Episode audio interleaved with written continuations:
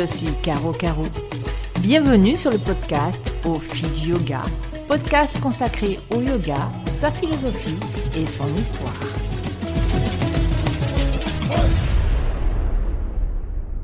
Bonjour, c'est Caro Caro pour un nouvel épisode du podcast Au fil du yoga. Nous poursuivons notre voyage à travers les Yoga Sutras de Patanjali pour euh, nous diriger vers un des niyamas, donc les observances au regard de soi-même, qui est le premier nommé par Patanjali Saucha. Qu'est-ce que Saucha On traduit ce terme S-A-U-C-A par propreté et pureté. Et vous allez voir que ce terme, eh bien, il a de multiples facettes, mais en définitive, tout ce que nous avons vu jusqu'à maintenant a de multiples facettes. Et je pense même que, après m'avoir écouté, vous en trouverez encore d'autres. Alors, Patanjali va par deux fois parler de Saucha, notamment dans le deuxième pada, le deuxième chapitre des Yoga Sutras. D'abord dans l'aphorisme numéro 40, puis dans l'aphorisme numéro 41.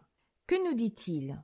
Par Saucha, la pureté, nous prenons de la distance vis-à-vis de notre propre corps et nous abstenons de contact avec les autres. Puis il précise que par Saucha découlent aussi les capacités suivantes un cœur pur, puis un mental serein, puis la capacité d'attention, puis la maîtrise des onze sens et le contact avec le soi. Il y a un enchaînement logique qui commence par la pureté du corps euh, et qui culmine ensuite avec la découverte de l'être profond. Pourquoi est-ce que je choisis de vous parler de Saucha Eh bien, en fait, euh, je fais une connexion, euh, peut-être à tort, entre Saucha et Tapas. Et tapas, nous l'avons développé il y a 15 jours dans le précédent euh, podcast.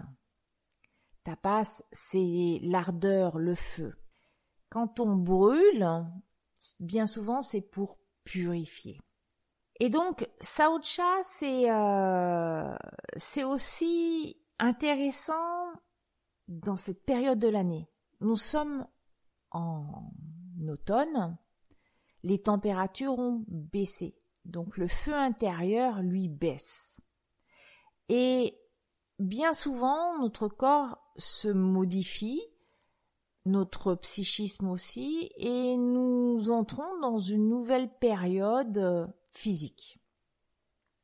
Et bien souvent, on parle de jeûne, de détox, de comment faire pour euh, remettre du feu dans son corps, apporter de la chaleur hein, lors de sa pratique.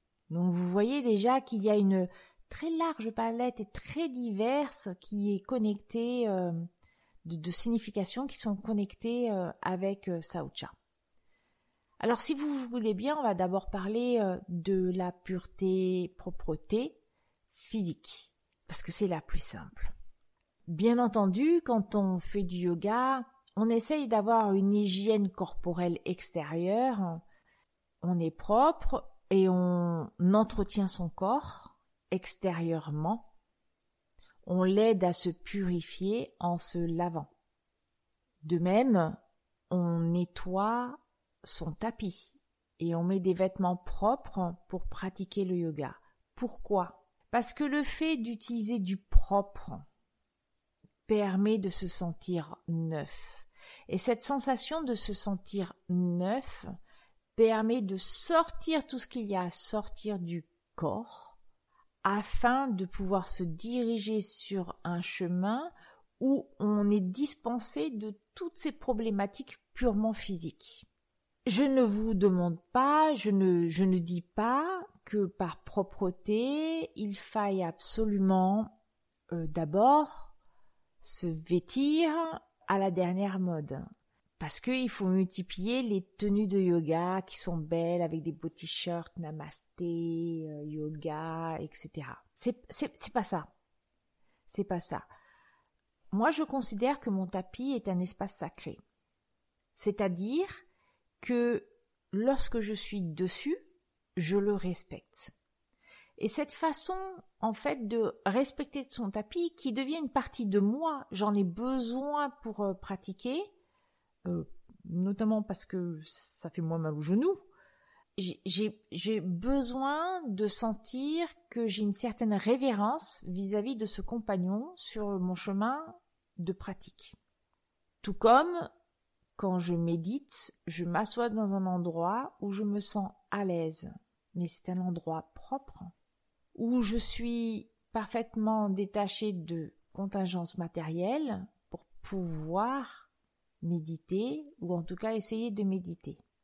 Cette propreté extérieure, eh bien, elle a son pendant intérieur.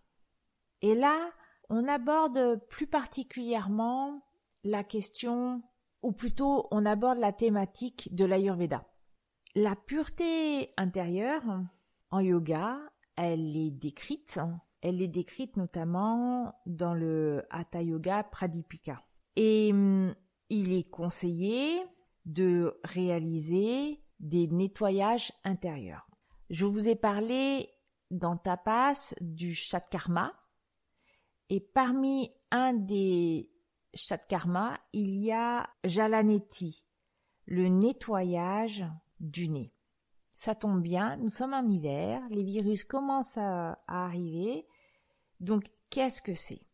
Jalaneti, c'est le nettoyage en fait avec de l'eau salée. Vous savez, si vous, avez été parent de petits bébés, vous avez nettoyé avec euh, des petites euh, fioles euh, de sérum phi le nez de vos chérubins. Et eh ben en fait c'est la même chose pour nous. sauf qu'on n'utilise pas des pipettes de sérum euh, ni même de prorinel. En fait, il s'agit d'utiliser de l'eau additionnée de sel de mer que l'on fait passer par une narine et ça ressort par l'autre narine. Alors la petite recette, c'est une bouteille d'un litre et demi avec 8 grammes de sel. Pourquoi 8 grammes? Parce que c'est pile poil euh, la teneur en sel qui permet d'avoir un pH neutre pour votre nez, sinon deux solutions. Soit vous avez mis trop de sel, ça va vous brûler, donc vous allez tout de suite arrêter. Soit vous n'en avez pas assez mis, et vous savez, c'est comme quand on est dans la piscine et qu'on a avaler de l'eau par le nez, ça brûle aussi d'une certaine façon, c'est pas du tout agréable. Bah, c'est là, euh, voilà. Donc en fait, vous allez naviguer jusqu'à trouver euh, euh, la bonne, le bon dosage. En tout cas, pour moi, c'est un litre et demi et 8 grammes de sel. J'utilise en fait de l'eau, de l'eau chaude. Je fais attention parce que si l'eau est trop chaude, elle va aussi vous brûler.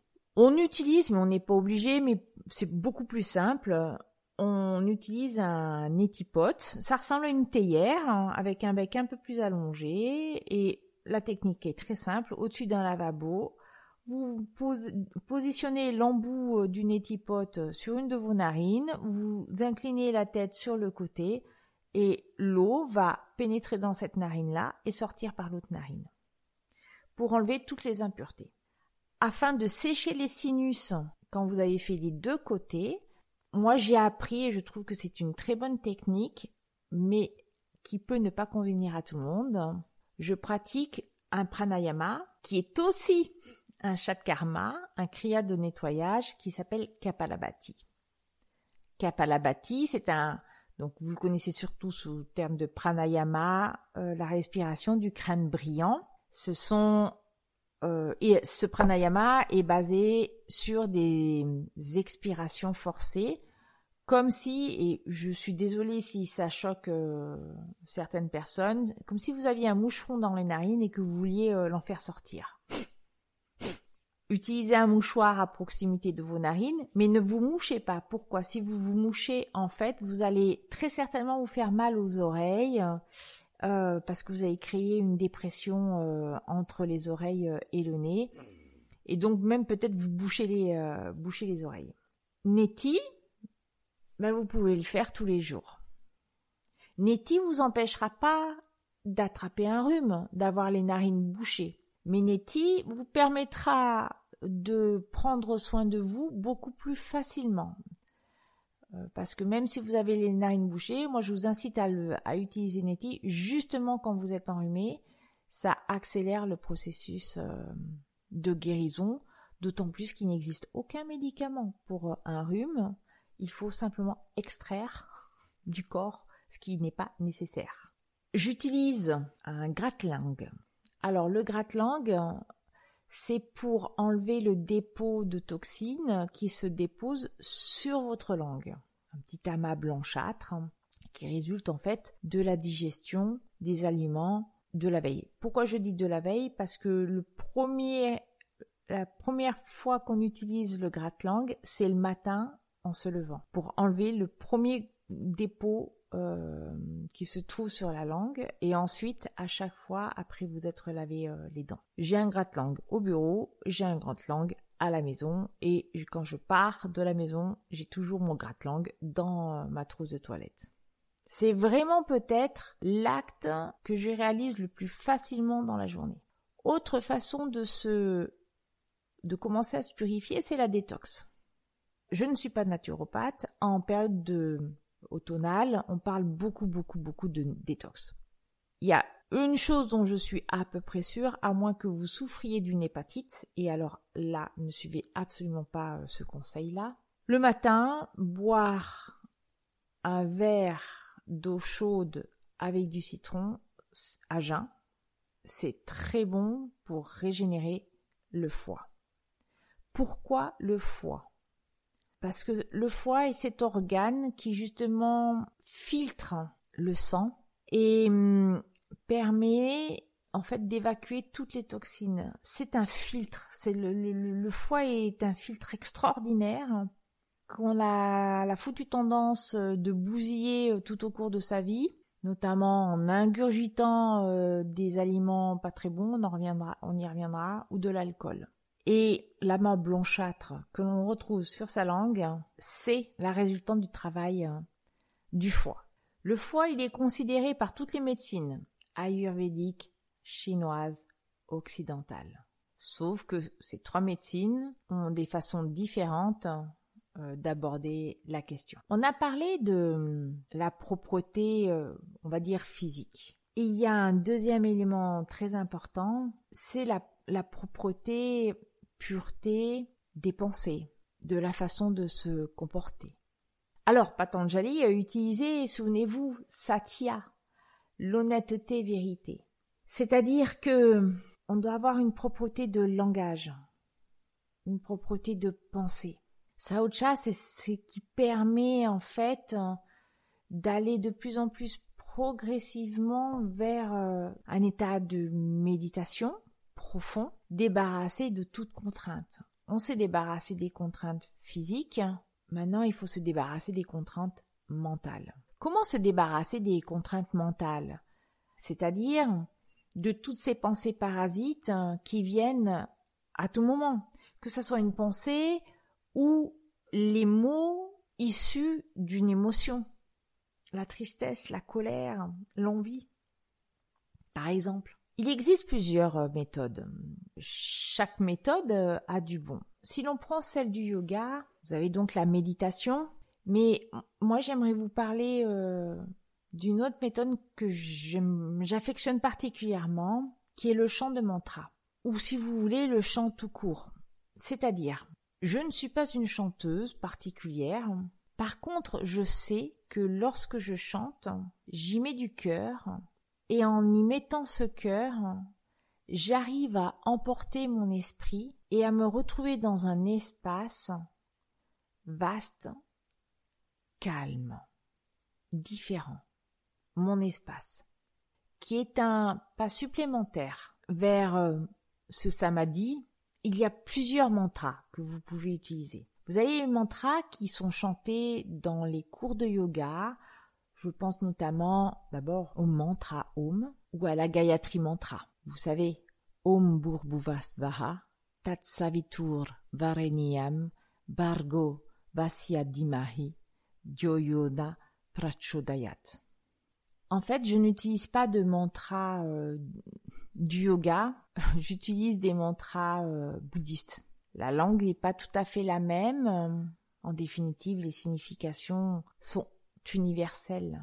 Que ce soit un mantra hindou, une prière ou euh, un mantra bouddhiste, ils visent tous à la même chose. L'avantage que je trouve à chanter un mantra, plus ou moins long, c'est qu'à force de le psalmodier, même si je n'en connais pas la signification, et même si je ne le prononce pas bien, et même si j'oublie des mots, je vois que cela embrouille mon esprit, que cela l'endort, et que donc j'arrive à purifier mon, mental de cette façon-là. Je vous invite à essayer. Vous pouvez prendre, par exemple, euh, la Gayatri Mantra, ou bien le Om Mani Padme Hum des bouddhistes, le mantra de la grande compassion. Vous pouvez le psalmodier 108 fois avec un mala, donc euh, vous savez, ce...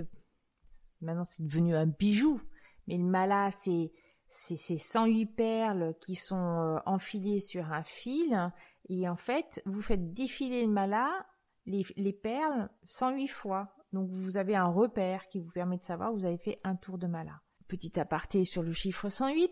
Le chiffre 108 a une signification. Vous avez le droit d'y croire, vous avez le droit de ne pas y croire. Le 1, c'est l'unité. Le 0, c'est le vide. Mais c'est un vide qui peut aussi vouloir dire espace. Et le 8, c'est l'infini. Utilisez un mala et utilisez peut-être YouTube ou, euh, ou un enregistrement que vous avez euh, et chantez-le. Et vérifiez comment vous êtes, comment se trouve votre mental, comment se trouvent vos sens, et est-ce que vous éprouvez encore de la colère, de l'envie, de la jalousie Après ces chants-là, le mantra purifie, nous rend propres au niveau du mental. On peut aussi purifier son environnement de différentes façons. Une des façons les plus connues, c'est la fumigation, l'utilisation d'encens. Alors la fumigation, c'est par exemple avec la sauge, la sauge blanche de Californie. D'ailleurs, j'ai lu quelque chose de très intéressant parce que ça fait aussi partie, je pense, euh, de la propreté cette facile de ses actions. C'est-à-dire que on pense souvent à manger euh, bio, euh, voire à ne pas manger de viande, etc. On oublie certaines choses. Quand on achète de la sauge, sauge blanche de Californie, elle est prélevée. Sauf que, au vu de la demande exponentielle, elle est ramassée toute l'année. Or, nous entrons dans une période où, en ce moment, il ne faut pas la ramasser en Californie afin qu'elle puisse pousser convenablement. Et donc, peut-être que la propreté, je dirais, en termes de d'agir avec une certaine éthique, ce serait de ne pas utiliser de ne pas acheter de soja actuellement ou bien de se renseigner sur la période de récolte de celle-ci. Donc l'utilisation de la sauge, qui est une des herbes les plus communément utilisées pour purifier studio, son corps. Vous avez la possibilité évidemment d'utiliser des encens. J'attire simplement l'attention sur le fait que brûler trop d'encens, ça a été démontré, ça contient quand même des composés organiques volatiles qui sont dangereux pour la santé. Donc à, faire avec modération et aérer la pièce. Vous avez bien entendu toutes sortes de euh, possibilités pour vous purifier par les pierres, par des eaux, la Guadiflorida par exemple. Vous avez la possibilité également de purifier l'espace où vous vous trouvez par le son, avec les bols chantants tibétains, ou bien un tambour chamanique, ou même simplement avec une flûte. L'intention que vous y mettez est extrêmement importante. Dernière chose, l'alimentation. Et ça, ça rejoint en partie euh, ce que l'on dit souvent pour Aïmsa, dont je n'ai toujours pas produit euh, le podcast. Notamment la consommation de viande et hum, même j'irai plus loin, la consommation d'aliments qui ont été polyfacturés, c'est-à-dire qui ne sont pas à l'état brut. En fait, nous mangeons de plus en plus des aliments morts, vides de toute vitamine et éléments importants pour notre propre santé, pour quelque chose qui ressemble à un vague goût.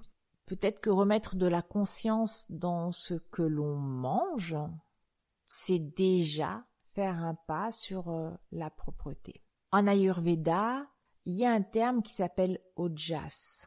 Ojas est lié au fait que vous allez faire venir de la lumière et du bon en vous en mangeant certains aliments qui auraient ces qualités qu'on appelle les qualités, je suis désolée d'utiliser ce terme-là, sadviques. Donc des, des qualités qui sont très positives. Parmi ces aliments-là, vous trouvez l'amande, le miel, le beurre clarifié qu'on appelle le, enfin moi je l'appelle le J, ça s'écrit G-H-E-E, -E, c'est du beurre sans lactose. Je reviens sur euh, sadvik, ça vient du mot sadva, il s'agit d'un des trois gunas dont parle Patanjali. Ce sont les trois qualités que l'on retrouve en toute chose. Alors d'abord, quels sont-ils? Sadva, ça sera la pureté, la lumière. Vous avez Rajas, qui est le mouvement, et vous avez Tamas, qui est l'immobilité. Chaque personne, chaque élément, chaque constituant, chaque objet est constitué de ces trois gunas. L'idéal, c'est pas d'avoir du sattva, c'est d'avoir ces trois gunas en équilibre. Quand on est malade, c'est qu'on a au moins un gunas en déséquilibre. Et une façon de se soigner, de recréer un équilibre, ça passe en Inde par l'alimentation et notamment l'utilisation de ces aliments qui vont faire remonter ce niveau d'ojas dans le corps. Ojas, O-J-A-S. Donc vous comprenez que, en fait, Saucha, la pureté propreté, a de multiples dimensions et c'est ce que j'essaye de montrer progressivement dans notre progression, dans ce voyage de découverte ou en tout cas de réflexion sur euh, les yamas et les niyamas de Patanjali, c'est que tout est connecté. Voilà, je crois que j'ai fait le tour, en tout cas de ce qui me vient à l'esprit pour euh, pour Saocha. Et puis même si vous êtes professeur de yoga ou si vous êtes élève, c'est de réfléchir à cette notion-là quand vous êtes sur votre tapis et comment vous voyez votre tapis. Comment vous faites pour euh, pour qu'il y ait autour de vous dans votre vie au quotidien. Je vous remercie pour votre écoute. J'espère que ce podcast euh, vous a intéressé, intrigué, interpellé. N'hésitez pas à me le faire savoir hein, et à m'écrire au fil du yoga gmail.com. Toutes vos remarques, vos questions sont les bienvenues. Merci et n'hésitez pas à partager le podcast pour euh, qu'il y ait encore plus d'auditoire. Bonne journée.